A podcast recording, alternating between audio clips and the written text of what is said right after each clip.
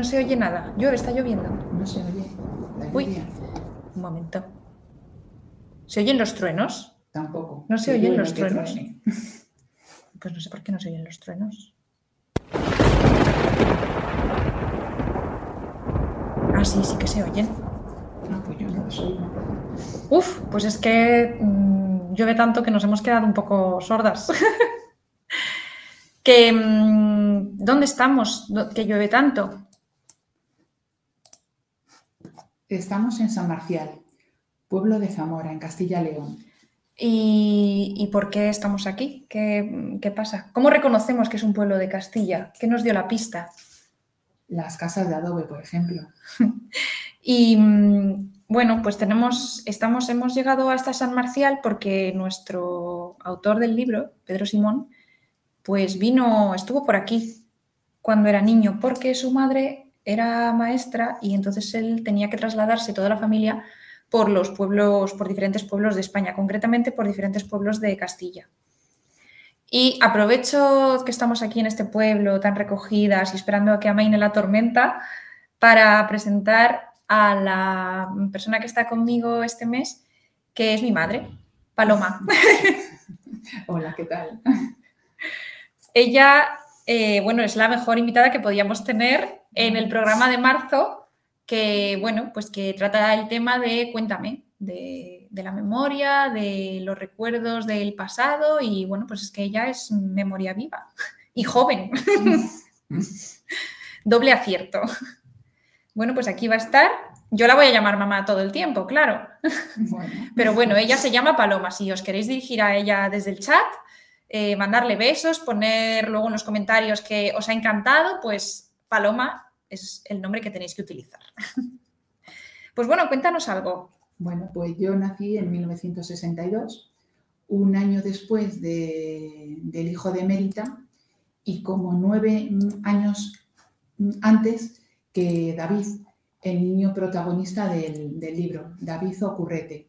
Hmm. Entonces, bueno, pues estoy en ese umbral eh, y bueno, fui joven, o sea, fui una niña en los años 60, 70.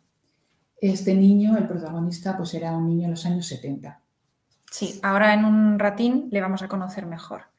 Y bueno, pues em, nos hemos lanzado a hablar de algunos personajes, pero bueno, que aún no hemos desvelado el título del libro, aunque esperamos que todos lo conocéis. Sí, en marzo, en Libros bajo el paraguas, hemos leído Los Ingratos, de Pedro Simón.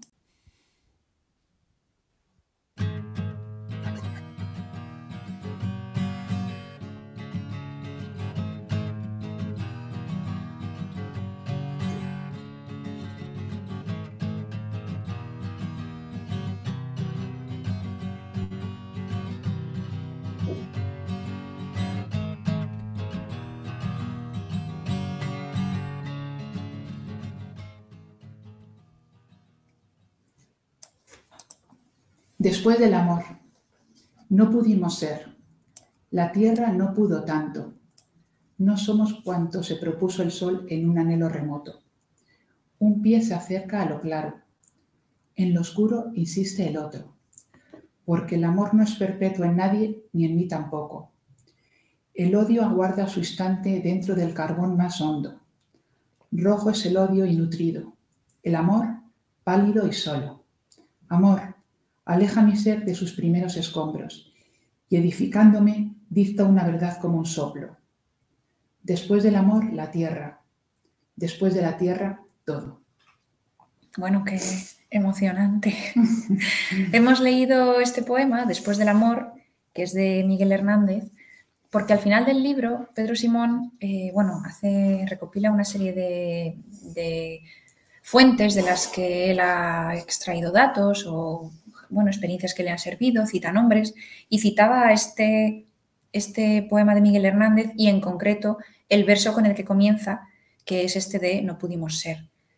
Mm, Este, en el libro, Mm, Sieme se lo escribe a su hijo no criado, cuando dice que recuerda cómo le dio a luz, pero no cómo lo mató.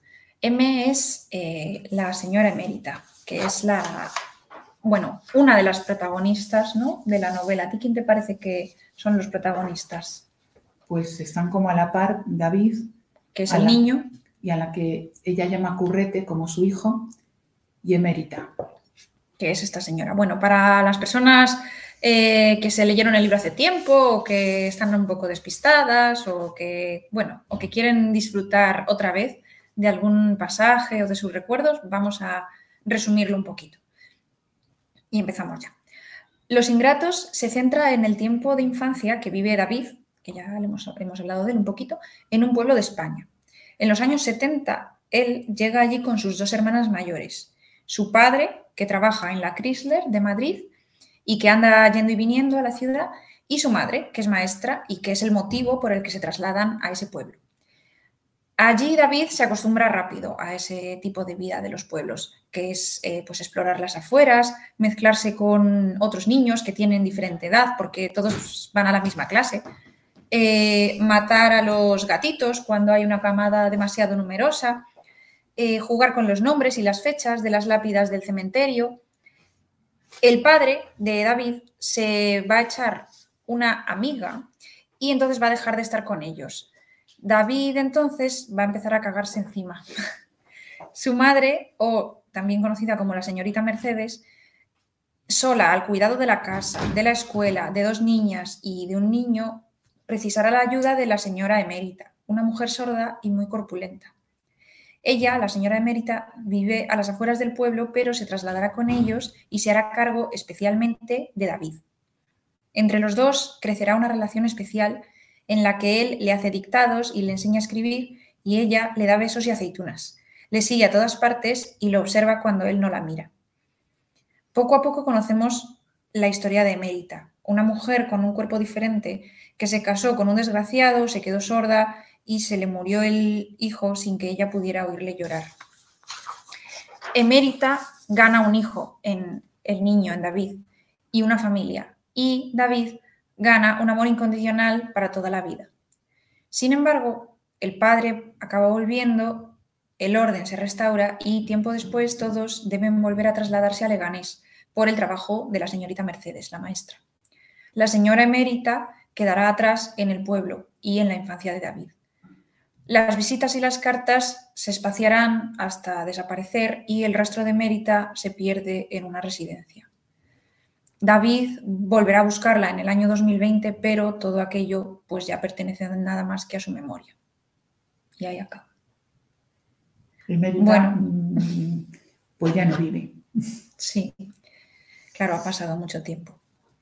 La señora emérita, que bueno, la vamos a llamar, pues la- en el libro, ¿no? La llaman, la llaman de diferentes formas. El narrador se contagia un poco de cómo la llamaba él cuando era niño, Sí, de cómo la llamaba su madre. Sí, diferentes personas la llaman de diferentes formas. La señora emérita, la emérita y el niño la llama M. Sí, nosotras yo creo que la vamos a llamar M, ¿no? Pues sí, Por cariño. sí, porque es un personaje pues como muy cercano, muy con un amor incondicional. Nos dice Alejandro en el chat que, eh, claro, he leído en el resumen que el- cuando el padre vuelve, pues que he dicho, el orden se restaura. Y Alejandro dice, yo cuestionaría esa vuelta al orden. Sí, claro, lo he, lo he dicho así un poco a propósito, ¿no? Porque es verdad que cuando vuelve el, padre, pues parece que todo está en su sitio, pero así, tú como, tanto David, de manera intuitiva, como el lector sienten un poco el peligro, ¿no? Bueno, yo sentía el peligro, no sé cómo lo viviste tú.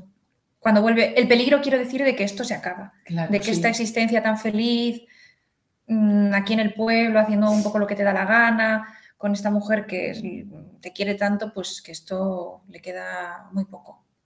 no Sí, sé. porque además también en la familia pensaba que era mejor mm, que la madre lograra un destino en Madrid, la madre era funcionaria, un destino en Madrid, porque allí los hijos iban a tener más oportunidades.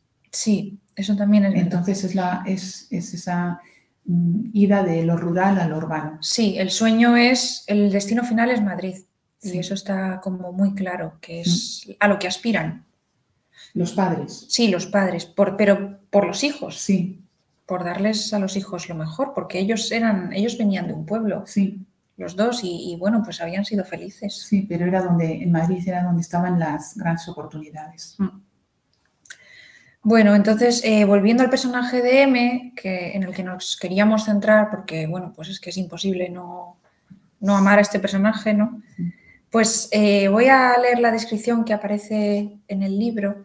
Bueno, antes de leer la descripción, es, es de agradecer al autor, lo hablábamos antes de empezar, que haya escrito un libro en el que esta mujer sea casi protagonista, porque no es un personaje, estas personas no están llamadas a protagonizar nada, ¿no? Ella dice, con el, ellos juegan al parchís y ella se había fijado, mamá, te habías fijado en algo que decía M cuando jugaban al parchís. Sí. ¿Te acuerdas? Sí, la, ella le deja ganar al niño. Sí. Y la madre le dice que, que, no le deje ganar. Y ella dice que a un niño, pues que hay que enseñarle a ganar, que ella nunca, por lo menos de niño, enseñarle a ganar, porque, porque luego en la vida, pues ella nunca había ganado nada, ni siquiera de niña. Sí, ella dice que a ella no le enseñaron a, ganar. Ella esa enseñanza ella no la tuvo. Entonces, bueno, pues eso. Gracias, Pedro, por, por haber escrito un libro con este personaje como protagonista. Tan entrañable. Sí, y tan, mm, bueno, tan dejado de lado. Sí. Sí. Pues aquí este escritor no lo ha dejado de lado, sino que lo ha situado en el centro y, lo ha convertido en alguien pues a, que, a quien cualquier lector con sensibilidad, yo creo, pues que le coge cariño. Sí. Bueno, leo la descripción entonces que hace eh, David, que hace Pedro Simón a través de los ojos de David, de la señora emérita. Era una montaña de alta y robusta más que gorda. Su busto era enorme, como si estuviese dando de mamar al pueblo entero. Por el cuello le asomaba el cordón de un escapulario de la Virgen del Carmen. Tenía el pelo corto, gris y a trasquilones. A mí me recordó a una oveja mal esquilada. Olía a naftalina y a chimenea. Llevaba un vestido estampado de una pieza, medias gruesas a pesar de que era verano, y unas zapatillas de felpa de andar por casa, como si acabase de entrar en la nuestra para quedarse. Traía una bolsa grande. Sonreía por casi todo sin abrir la boca. Caminaba arrastrando un poco los pies. Hablaba levantando mucho la voz y, según corroboraría luego, apenas sabía leer ni escribir. Pinchaba un poco y por más que le decías, sus manos tenían el tacto de un serón. Un serón es una tela, ¿no? Me decías, le he preguntado a mi madre justo antes de empezar que era un serón, porque yo no lo sabía. Yo tampoco lo sé al 100%, pero tengo la idea de algo como áspero. Y tal vez una cosa... Eso da la impresión cuando lo lees, cuando lees esta descripción, desde luego. Eh, bueno, pues eh, aquí tenemos a la señora emérita. Eh, Pedro Simón hace, una cosa muy bien en las descripciones, también lo hace cuando van en el coche, cuando están llegando al pueblo y lo hace más veces, cuando a lo mejor dentro de la clase con todos los alumnos allí mezclados, niños, niñas, grandes, pequeños, que es que mm, mm, no se queda solo en decir lo que al niño le parece o las imágenes, sino que también habla del tacto, por ejemplo, aquí dice que la señora Emérita pincha, y también habla del oído y del, y del olfato. dice aquí que huele a naftalina y a... que olía a naftalina y a chimenea, eso. Pues eh, es un narrador que siempre apela a diferentes sentidos y entonces uno se siente pues más, más dentro de la historia. Eso lo hace muy bien. Y bueno, pues hablando de la, de la M, ya he dicho que tiene un... Ah, mira, nos dice Alejandro que el serón es de lo que se hace un cesto. Ah. Sí, pues claro, ese un tejido, pues una, sí, una, pero un tejido que eso debe dar áspero. Mm. O sea que también de nuevo tenemos aquí el tacto, ¿no? Y bueno, también nos ha dicho Alejandro que la vuelta a Madrid como polo de atracción, que se puede ver la cuestión del desarrollismo en España en la época. Claro, sí, eso es que aparecen varias cuestiones de fondo que, es que mm, es que era lo que estaba pasando, ¿no? En la historia de España en esos años, ¿no? Sí. Sí. Dice, nos dice Clara que son descripciones muy vividas y cercanas. Sí, efectivamente, eso quería destacar porque, bueno, pues es un niño que a lo mejor racionalizarlo no lo racionaliza todo, porque es un niño al fin y al cabo, pero sí que tiene unas descripciones, pues eso, de, de muchos de los sentidos, porque es lo que percibe un niño. A mí eso me ha gustado mucho a la hora de, de leerlo.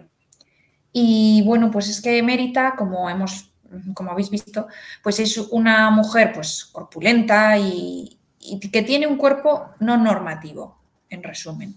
Y esto pues tiene una serie de consecuencias.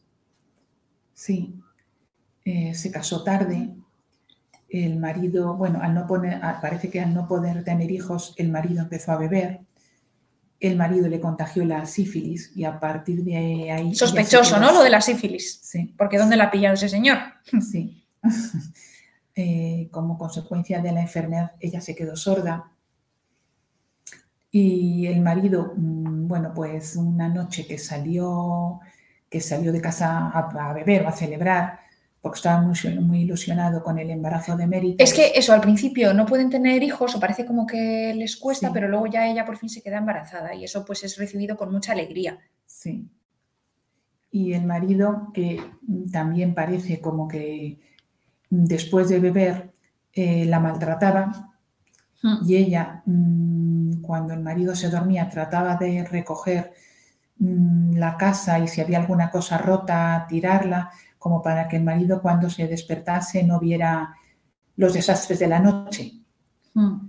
Pues mmm, tampoco en ningún momento hay un reproche al marido por haberle contagiado la sífilis y quedarse sorda. Sí, ella es sorda y ha pagado mucho lo de ser sorda, pero, pero no, no siempre que habla del marido no, no está envenenada, no, no, suena, no hay odio, no hay enfado. No incluso en momentos le comprende. Mm.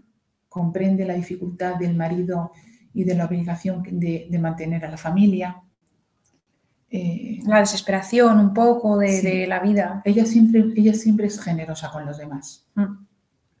Eh, y luego, bueno, pues, ¿qué le pasa a la pobre Mérita? Que después de que se haya muerto el marido por, bueno, no sabemos si iba un poco... Parece que iba, parece que iba bebido y cayó un pozo. Sí, y se ahogó. Pues ella ya tenía, eh, tiene al niño, ¿no? Sí. Lo da a luz sola. Bueno, con una partera, pero bueno, sí, pero vamos. En casa, en con casa. una partera, sí. Y, y resulta pues que a los meses eh, el niño se le pone malito.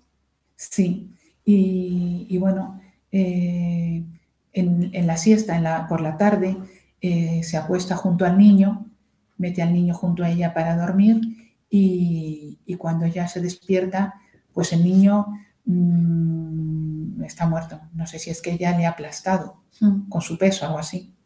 Mm. Lo malo es que si, mmm, si el niño ha gritado, se ha quejado, ella no le ha oído. Porque era sorda. Entonces al final un poco como que paga. O sea, el hecho de ser tan corpulenta, eh, quizá no se sabe seguro, ¿no? Pero puede ser lo que haya causado que, que aplastar al niño.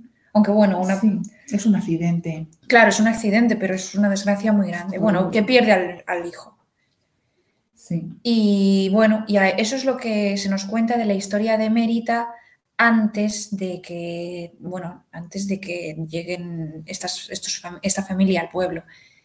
Y igual que Mérita es un personaje en cierto modo marginal, que vive, vive en una casa en las afueras del pueblo, o sea, es marginal literalmente y, y es que también en el espacio. Mm. Eh, hay otros personajes que aparecen en el libro que casualmente también viven lejos, no viven en el centro del pueblo, viven apartados y que también pues que son unos desgraciados y que tampoco son pues eh, las personas que encajan en la sociedad. Sí, en las casas más pobres hablan de un niño que le llaman el subnormal, un niño que fallece, Hmm. vivía en, vivía en una cueva con su abuela y, y en el pueblo le llaman subnormal y, eh, y, David les dice que no, que es mongólico, eh, como una la forma, época. claro, de, sí, ahora diríamos discapacitado pero o de, o de diferentes discapacidades. De, diferentes, de capacidades. diferentes capacidades. Eso. Pero bueno, esto ha ido evolucionando. Mm. Pero bueno, pues eso es una persona pues, pues que lo tiene mucho más complicado. Y también el padre de, un amigo de David que se llama Tomás, que, bueno, no sé si ha sido un ictus o qué le ha podido pasar, pero el padre se ha quedado casi en un estado que, le tienen que cuidar, está sentadito en una silla y no puede... Y no habla, ni... No es autónomo, sí. Está como en estado vegetal, pero está vivo. Sí. Y también es una familia, la de Tomás, que vive, que no vive en el pueblo, en la plaza, vive fuera, o sea, casi fuera del pueblo. Entonces, bueno, pues estos personajes, además muy pobres, ¿no? Una existencia pues muy triste, un poco ya condenada casi a, bueno, ¿no? A, sí, con Sota Caballo Rey desde por la mañana y, y así. Y ahí estaba la emérita hasta que va a vivir a casa de, David y de su familia. Eh, yo me he fijado, o sea, me recordaba al leer la, leer la historia, pues en, claro, este, este, la silueta de la emérita em, la convierte en cierto modo en un freak, en un personaje de circo.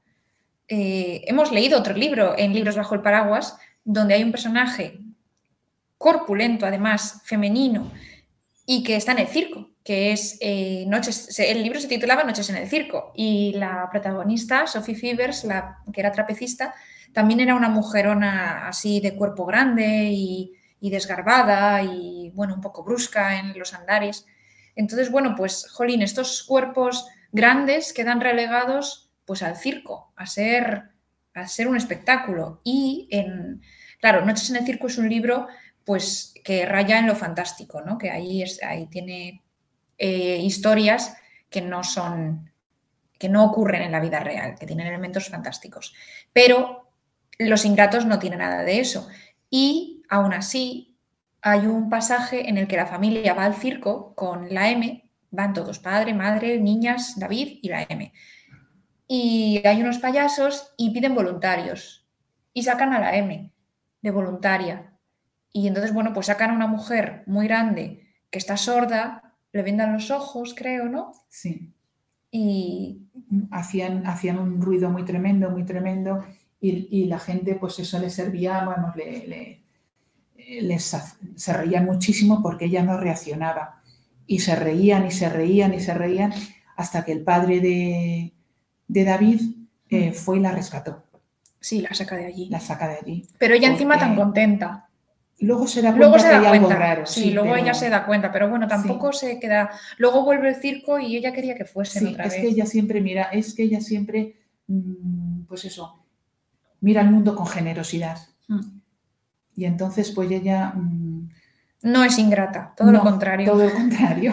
ella, ella por el niño tiene un amor incondicional.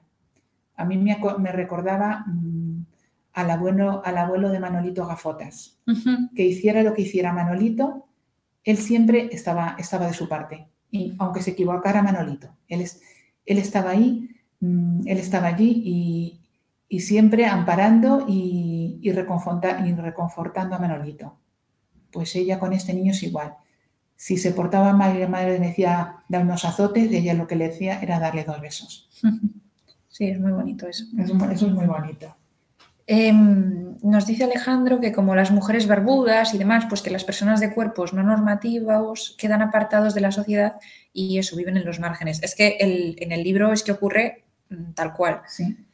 Y también estoy leyendo estos días un cuento de una escritora em, americana, americana de Estados Unidos, del sur de Estados Unidos, que ella se llama Carson McCullers, es del siglo XX y el cuento se titula La balada del café triste. Y bueno, muy recomendable. ¿eh? Eh, y a mí, claro, me recordaba a la M porque también aparece la protagonista. Es una mujer muy corpulenta. No, eso, y hasta ahí, hasta ahí la comparación con la M, luego ya no tiene nada que ver. Pero el hecho de que sea una mujer corpulenta, pues hace que en ese pueblo del sur de Estados Unidos, que a lo mejor no tiene que ver con, no, parece que no tiene nada que ver con un pueblo de Castilla, de España en los años 70, pero el caso es que el ser humano pues es el, sí que debe de ser el mismo y esta mujer corpulenta en un pueblo del sur de, de Estados Unidos pues tampoco encaja. Y también, bueno, esta es diferente, esta sí tiene carácter. Mm, no es, no es tan generosa como, como, la M, pero, pero desde luego es, es un personaje también marginal y, y que queda fuera del grupo homogéneo que es la sociedad de ese pueblo. Y, de, en el prólogo de este, de este relato dice, bueno, una mujer que estudia el grotesco en, esta narrativa, que, que todo, bueno, hablando de la narrativa del sur de Estados Unidos, dice que todo lo que pertenece al sur es calificado como grotesco por parte del lector del norte, excepto cuando realmente se encuentra ante un texto grotesco y que entonces dice que es realista. Esto aplicado a los ingratos y a la M, pues eh, yo en la M, claro, en la M no es nada grotesco, es, es realista, es realista. Pero quién sabe si alguien podría calificarlo como grotesco. No sé, algún lector de fuera, no sé. Y bueno, siguiendo con la M, pero ya a otras cosas, eh, la M es un personaje que, tiene mucho amor. Sí. ¿No? Sí. Que ya lo hemos comentado. Pero, a pesar de todo ese amor que tiene, pues... Pues realmente está aislada. La sordera mm, aísla mucho a las personas, porque para comunicarte con una persona que es sorda en aquella época pues tienes que tener mucho interés. El niño eh, aprendió a escribir eh, porque quería sobre todo comunicarse con ella. Y ella también aprendió a escribir. Mm, mm, ella era también prácticamente no sabía leer ni escribir y también se esforzó mucho para lograr esa comunicación. Entonces eso también es muy bonito. Hmm. Sí.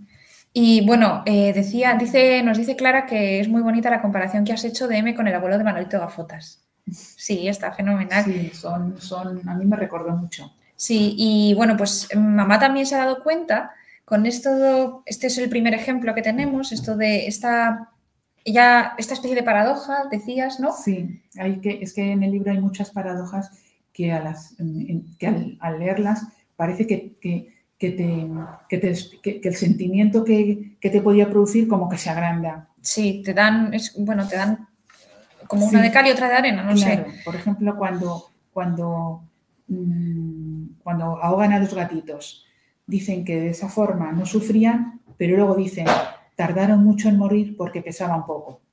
Entonces, uff, te revuelves. Sí, ese mucho y ese poco, claro, los ahorcan, ¿no? Y entonces como son pequeñitos y pesan pues, un pues, poco, pues es terrible. tardan mucho. Es terrible. Pero te lo sintetiza en una frase cuando, cuando pones una oración, cuando pones una oración corta, eso golpea más. Es como un en física, pues a, menor superficie, mayor presión. Pues se aplica sintácticamente igual.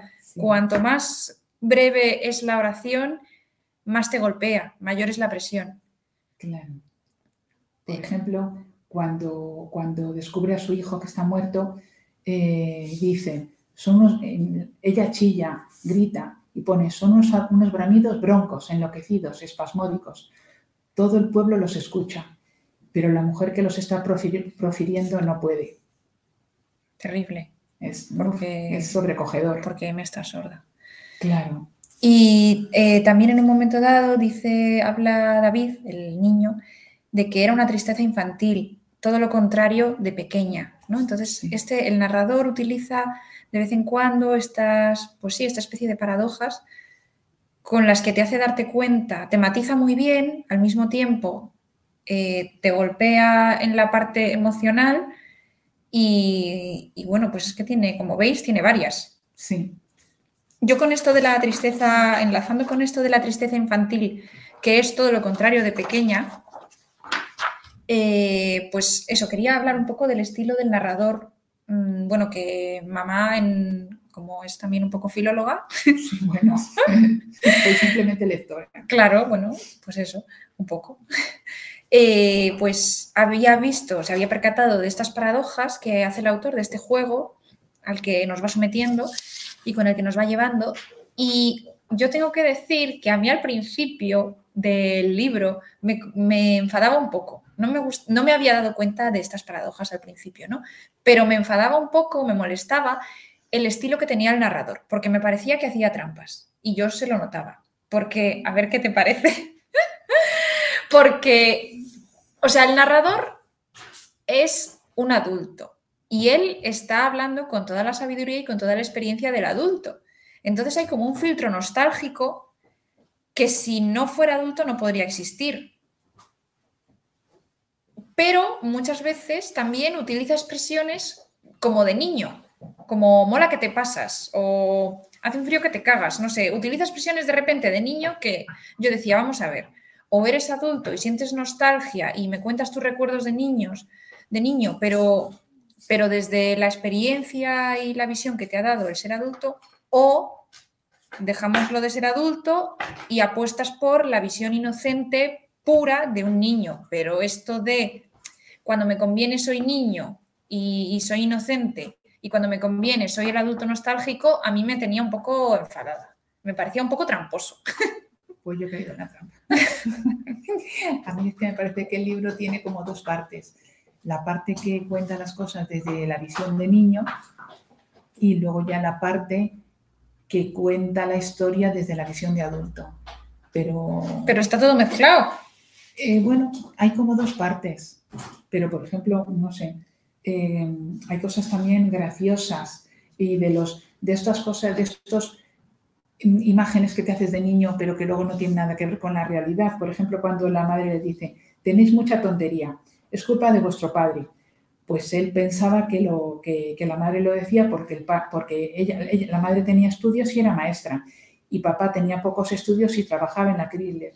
Y eso debía ser como una tontería, una que se nos había pegado a nosotros. Pues es que estas cosas tan... tan Claro, pero ahí, ahí está hablando el niño. Ese es el niño. Ahí está hablando el niño, tal cual. Esa imagen solamente se la puede hacer un niño. Efectivamente, pero la hermosa frase, era una tristeza infantil todo lo contrario de pequeña, eso no lo ha escrito. Eso ahí no es el niño, ahí es, es el señor.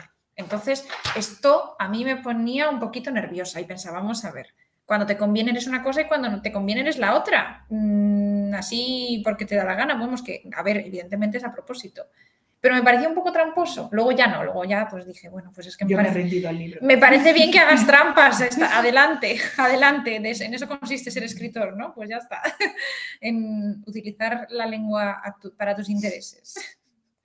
yo creo que el escritor quiere que, que sintamos eh, una serie de emociones y que de esta forma nos lleva a sentirlas. Mm. Y bueno, pues hablando de esto, de esta aprovechando esta dualidad entre ser niño, ser adulto, el niño va creciendo eh, a lo largo de... Bueno, es como si hiciera un zoom en esta parte de su infancia, pero luego un poco se nos cuenta lo que así lo que pasa en Leganés cuando llegan a Leganés muy rápido, ya ahí ya no se centran en cómo está el niño y, en lo que le va pasando, es como eso, como un zoom. Mm, hay algunas hay algunas cosas del libro que, bueno, que me parece muy interesante mm, y un lujo, ya que tenemos aquí una persona pues, que las ha vivido, pues comentarlas. Por ejemplo, eh, o sea, cosas históricas, o de la, tanto de la historia con mayúscula como de la historia con minúscula, de la cultura pop. Por ejemplo, cuando el niño está malo, está enfermito, con fiebre, que se queda en casa, pues el niño se quedaba en la cama y leía cómics. Y entre esos cómics menciona uno que, del que mi madre nos había hablado muchas veces desde que éramos pequeñas, que se titula Negrito Revés. Cuéntanos. Bueno, pues, pues cuando en los años 70 yo debía tener como ocho años, pues llegó el bibliobús al barrio. Y bueno, para mí fue un acontecimiento, porque bueno, era un autobús lleno de libros y, era muy emocionante entrar en un autobús. Eh, pues con un libro, con un montón de libros, eh, sobre todo infantiles y juveniles. Entonces un día descubrí a Negrito Revés y, bueno, es que me encantaba. ¿Esto en qué año fue? ¿Fue antes de morir Franco? Mm, sí, sí, mucho ah, antes. vale, vale. Fue, yo debía tener como ocho años. Y bueno, eran, eran los viernes, me parece, y bueno, tenía un horario y bueno, pues aquí siempre esperando al bibliobús, pues con una emoción tremenda. Bueno, fue, fue maravilloso, desde luego fue una gran, una gran idea el, poner en, en, marcha un bibliobús. Yo desde luego lo disfruté muchísimo y Negrito de Revés, bueno, es que me encantaba. Bueno, ¿y quién era Negrito Revés? Pues Negrito Revés era un niño muy inocente que, que vivía en Saratoga, que yo me pasé la, la infancia pues diciéndole a mi madre que quería que teníamos que ir a Saratoga a conocerle. Y, bueno, era un niño muy inocente y que hacía las cosas por bien, pero claro, las cosas las hacía según le decían. Entonces, pues por ser tan inocente y, y realmente tan bueno, tan buen niño, pues se metía en problemas, pero era realmente por su inocencia. Entonces, bueno, pues bueno, Negrito Ferrer, pues claro, fue antes de los cinco y de luego lo de, otras, de otras sagas de libros que también me encantaron, pero Negrito Ferrer fue el primero. ¿Y era un cómic? ¿Eran dibujos con mm. bocadillos o cómo era? ¿O había pues alguna ilustración? Sí, sí, era con ilustraciones, pero yo creo que más que cómic era libro con ilustraciones. Ajá. ¿Y el autor o la autora no, lo recuerdo? No, recuerdo si era, si era un hombre o una mujer, no, no lo recuerdo. Pues... Me acuerdo lo de Saratoga, bueno, hasta me engañan los recuerdos. Bueno, una llamada a la gente del chat que estará ahí con el internet. Eh, si nos puede buscar el autor o la autora de Negrito Revés, lo anunciamos aquí con emoción. Bueno, nos dice, mientras tanto, nos dice, nos han dicho cosas por el chat, nos dice Alejandro, eh, volviendo a lo de los personajes circenses, que muy recomendable el Callejón de las Almas Perdidas de Gresham, que aborda entre otras cosas, estos personajes de circo. Pues apuntada la referencia, muchas gracias. Y luego, eh, ya con el estilo de mm, estas paradojas que había observado mi madre, nos dice Clara que muchas veces al crecer nos olvidamos de lo que sentíamos cuando éramos niños o adolescentes. Y esa dualidad explicada en frases, en esas frases cortas e impactantes, que expresa las dos vertientes, para mí, para Clara, es la mejor baza del estilo del escritor. Estoy total, sí. totalmente de acuerdo. Sí. A ver, sí, a mí al principio me molesta, o sea, estaba un poco como pensando, a ver, nos haces trampas, aclárate. Eh, pero nada, luego la verdad es que sí, que es, de lo mejor, está, está muy bien. Vamos, es a propósito, evidentemente, y, es que, bueno, pues está muy bien. Gana mucho el libro. Uy, ya nos han encontrado. lo que nos dice Clara. Ya nos han encontrado a Poli Michelis, no sé, bueno. Sol, nos, ha, indicado quién es, quién es el. Tal vez puede ser una autora. Pues vamos a verlo. Gracias, Sol. Gracias, Sol. Uf, pues es que no sé si Poli Michelis es hombre o mujer. Bueno, mientras lo investigamos, hay otra, otra cosa que se narra en el libro, otro acontecimiento histórico, que, que me parece muy interesante comentar, que son las elecciones, porque claro, la señorita Mercedes o la mamá de David, del niño, es maestra, trabaja en un colegio. Entonces, cuando son las elecciones, por un lado, ella le explica a los niños pues lo que supone que haya elecciones, eh, lo que es ir a votar, y por otro lado, claro, las elecciones van a tener lugar en el colegio del pueblo, ¿no? Se votaba, se vota en los colegios. Entonces, electorales. pues ahí es donde van a ir a votar el fin de semana y los niños acompañan a los padres y a la M, que también vota, a ese día al colegio y entonces, bueno, pues Pedro Simón mm, ha elegido narrar esto. Podrían, podría haber pasado por ello así de una manera más más breve, más rápida, pero se detiene y le da importancia. Yo creo que también es una especie de homenaje el dedicarle tiempo, líneas, palabras, escenas, tanto lo que es explicarlo por parte de la maestra como lo que es luego la experiencia, la emoción con la que se vive. Entonces, bueno, tenemos aquí una... Pues tú viviste eso, ¿no? ¿Qué, recuerdas de aquellas? Bueno, a mí lo que me gusta, no, no lo recuerdo exactamente, pero lo que, me, lo que es muy bonito es que el, el niño le dicen que no, que no se puede decir a quién votas, pero el niño lo dice porque dice que ha elegido la papeleta más bonita, que tenía una flor. Entonces ahí sí que está la, pues, pues, pues la inocencia del niño. Sí, aquí es otro ejemplo no, de la mirada del niño, tan inocente y tan pura. El niño con eso yo creo que no, que no, que no quiere revelar, no quiere, no quiere descubrir lo que ella ha votado, simplemente está contento porque le parece que ha sido la, la papeleta más bonita y se queda en eso. El niño tampoco va más allá, como es lógico, vaya, en un niño. ¿Y tú recuerdas, tú, bueno, tú no tenías edad de votar, igual que el niño que no tiene edad de tenía 17 años, o sea que las primeras elecciones fueron en junio de 1977, tenía 17 años. Pero bueno, lo que me acuerdo es eh, eh, que, había coches que iban por la calle con, eh, bueno, pues que ponían un altavoz y, y bueno, pues, pues canciones, canciones de los partidos. Ah, no sé.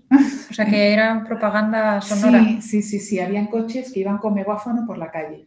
Claro, porque en la tele no todo el mundo tendría tele, ¿o cómo? Hombre, sí. Sí. Sí. sí. Perdón. Tampoco, está, tampoco hace tanto. Tampoco, hace, tampoco hace por tanto. Ahí ya, por ahí ya teníamos la tele en color, yo creo. Sería chiquita la tele.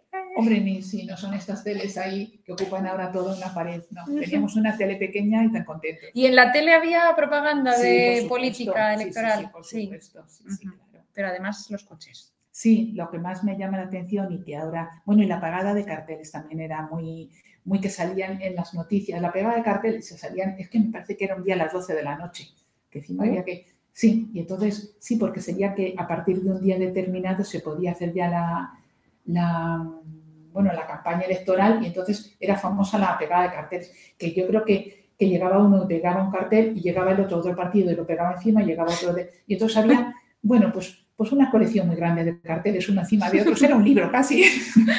Bueno, si hay gente en el chat que nos quiera contar su recuerdo de estas primeras elecciones que, bueno, pues... Bueno, que- y las primeras y las segundas. y las de- segundas, bueno, las, los las mega- lo de emocionantes. los- Lo de, los, coches con los megáfonos fue durante varias elecciones, creo. Y la pegada de carteles también. Yo creo que ahora ya eso no se hace. Vamos, yo coches no. Y bueno, coches alguna vez. Sí, alguna vez he visto alguno, pero Carteles extra- se ponen que si en las farolas, que si Sí, sí, pero no- carteles hay también. y envían las cartas. Pero era como diferente. Es que yo creo que eran los propios candidatos los que salían pegando. Ah. Con un bote de cola y, y- y un, no sé, una brocha muy grande y pegando el cartel. Mm. Bueno, eso no sale en, en el libro, pero sale lo que es el, El acto de votar, Sí. cuando- que si se meten en la cabina, que si cierran la cortina, que ¿no? El secretismo y sí, eso sí que aparece. Bueno, y mm, no sé si quieres comentar algo, porque nos hemos centrado mucho en la M, pero no hemos dicho nada del resto de familiares. Claro, a lo mejor por el, por el resumen que hemos hecho, uno puede pensar que el padre, eh, bueno, pues es un hombre que ausente y que en un momento dado se echa un amante y, bueno, y luego vuelve y oye, y aquí no ha pasado nada, pero el padre en realidad no te cae mal No, como personaje. No, es que eso queda un poquito desdibujado. No se, no se llega a saber qué ha pasado. Hombre, parece que él tuvo. Dicen Sí. que olía como el niño, claro, te, no te dicen, el niño no razona todo lo que pasa, pero te dice que el padre huele a perfume. Sí, es, ahí eso lo, hace, lo, lo empieza a decir de una forma muy sutil y te vas enterando poco a poco. Pero luego el padre no era, o sea, estaba muy pendiente de los hijos, Sí, ¿no? no, Y jugaba con él, Sí. porque hay un momento dado, una- otra de estas Sí. paradojas que, que creo que habías marcado. Sí, que lo que más le diferenciaba de los niños del pueblo era sobre todo que su padre jugaba con él. y, con, y los otros padres no jugaban con los niños del pueblo. Entonces, bueno, pues la verdad que ahí el padre, bueno, pues Bueno, vamos, que sí, que, que no era un mal tipo, ¿no? No sé. No, no te, no te da. Hombre, Hombre, ahí no hizo bien, claro, evidentemente, pero a bueno. ver, tampoco era un santo. claro, el niño luego también, como curioso, se, se empezó a hacer caca encima cuando no era pequeñito. Sí. Era, ya tendría un niño de 5 o 6 añitos para que, para que le hiciera más caso a la madre y, el, y, y para que la madre se lo dijera al padre. Pero precisamente la madre no se lo decía. Sí, es verdad. Entonces, bueno, otra paradoja. El Sí. libro está lleno de, de paradojas. Sí, de hago esto y pero pasa lo contrario, o soy esto, pero esto no, esto en realidad es un reflejo de lo contrario.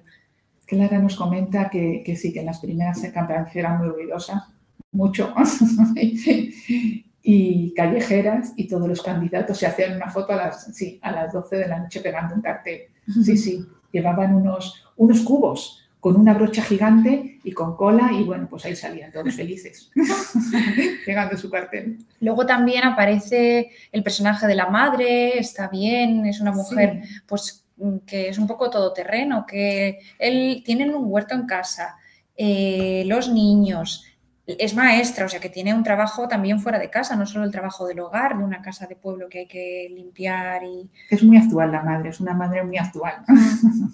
Con, lleva gafas, con vaqueros y pantalones campana, creo que dicen en un momento dado. Sí, es muy, muy actual, muy moderna, muy...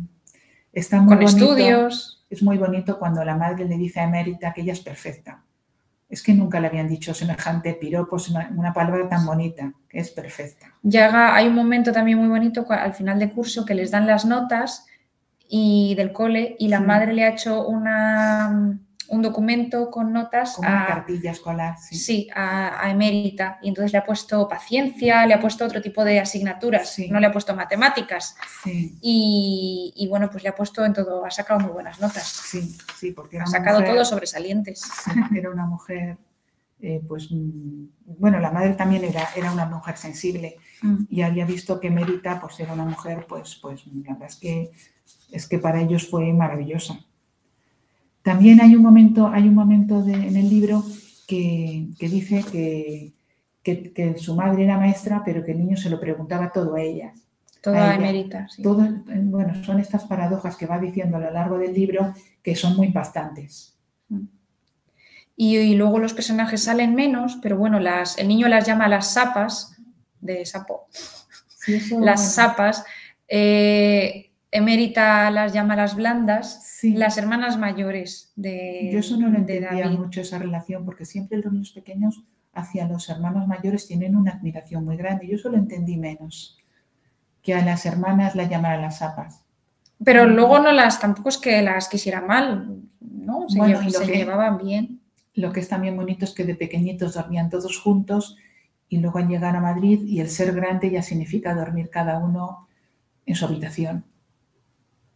Y son dos, son dos niñas, la mayor se llama Vero y es como que sigue los pasos un poco de la madre, saca muy buenas notas, es aplicada, es como muy responsable, muy tipo hermana mayor, ¿no? Y luego acaba estudiando arquitectura Sí. y luego Isa, que es la mediana y también pues como mediana un poco quizá Sí, prototípica, está ahí un Sí, poco... los medianos siempre dicen que es un poquito en tierra. Sí. Y esta Isa, pues quizá es la más, la más aventurera, la... luego se casa pero se divorcia al año y luego está con una mujer en el presente. Sí, sí. Y bueno, pues es así más, más libre, no sé cómo Sí, decirlo. Sí, sí, no, sigue, no sigue tanto los cánones de. Mm. Entonces, bueno, pues ahí también hay esos personajes que, bueno, que acompañan y que yo creo que enriquecen el libro, ¿no? Que no es, bueno, le dan, le dan más variedad. Claro, lo que es tremendo es que, mm, es que cuando ellos se van del pueblo, pues mm, la señora emérita mm, de repente era como si la hubiera adoptado una familia. Para ella era como que había conocido el cariño, la, la consideración, eh, y entonces eh, de repente, bueno, ellos se van, ella se queda sola, y es esa sensación de que el primer año pues van varias veces, el segundo no sé si van dos o tres, Ya no se El quedan a dormir una. cuando van, Sí. que al principio se quedaban a dormir. el tercero una y luego ya a partir del cuarto no vuelve.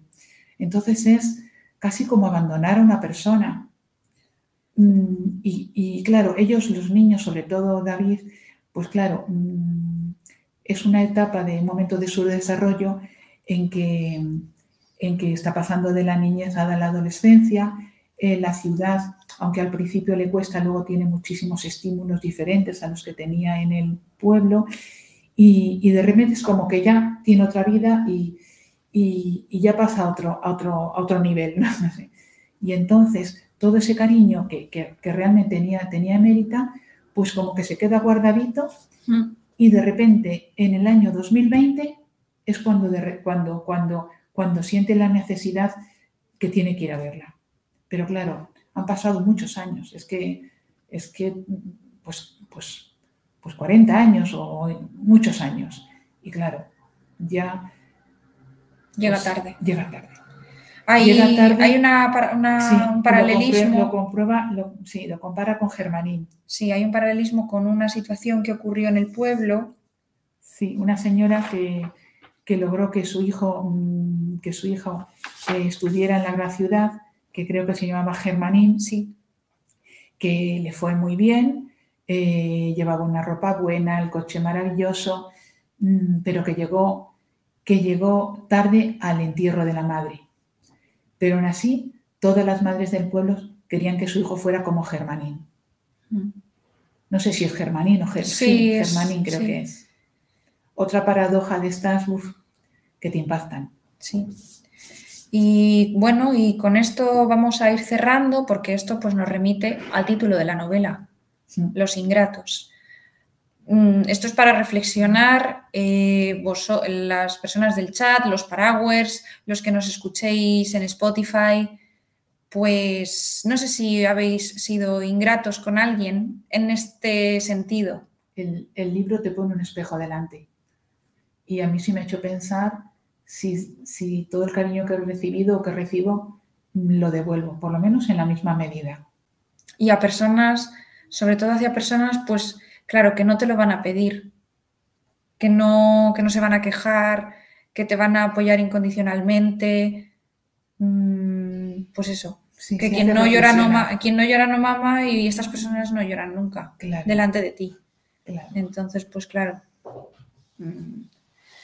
Que este, este hombre, Pedro Simón, acaba ya cuando ha terminado la novela, ¿no? En esta especie de, bueno, pues de confesión final o de notas finales que hace, él John, dice que como que eso que quería, claro, los agradecimientos, pues da gracias a una serie de personas, que esto se suele hacer mucho en los libros, que si el editor, que si tal, bueno.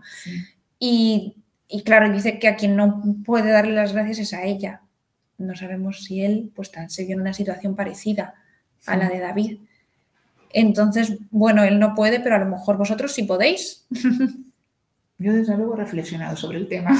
Entonces, pues, eh, bueno, si hay alguien a quien darle las gracias, ahora que está vivo, ahora que, que se puede aprovechar y que es un lujo tenerle ahí, pues adelante. Bueno, esta, es la pues esta es la moraleja del programa, no me gusta mucho esto de ser moralista, no, pero, pero pues bueno, es para reflexionar, para aplicárselo sobre todo a uno. Sí, para mí ha sido como mirarme en un espejo. Hmm. Luego cada persona, pues bueno. Y bueno, pues muchas gracias a todos los que nos estáis acompañando. Sí, muchas gracias. Hay que, ser, hay que agradecer, hay que dar las gracias. Totalmente, pero además con el alma. Sí. Entonces, bueno, pues y sobre todo, pues muchas gracias a ti que aquí estás, un apoyo incondicional y pues como la M. Bueno, más o menos.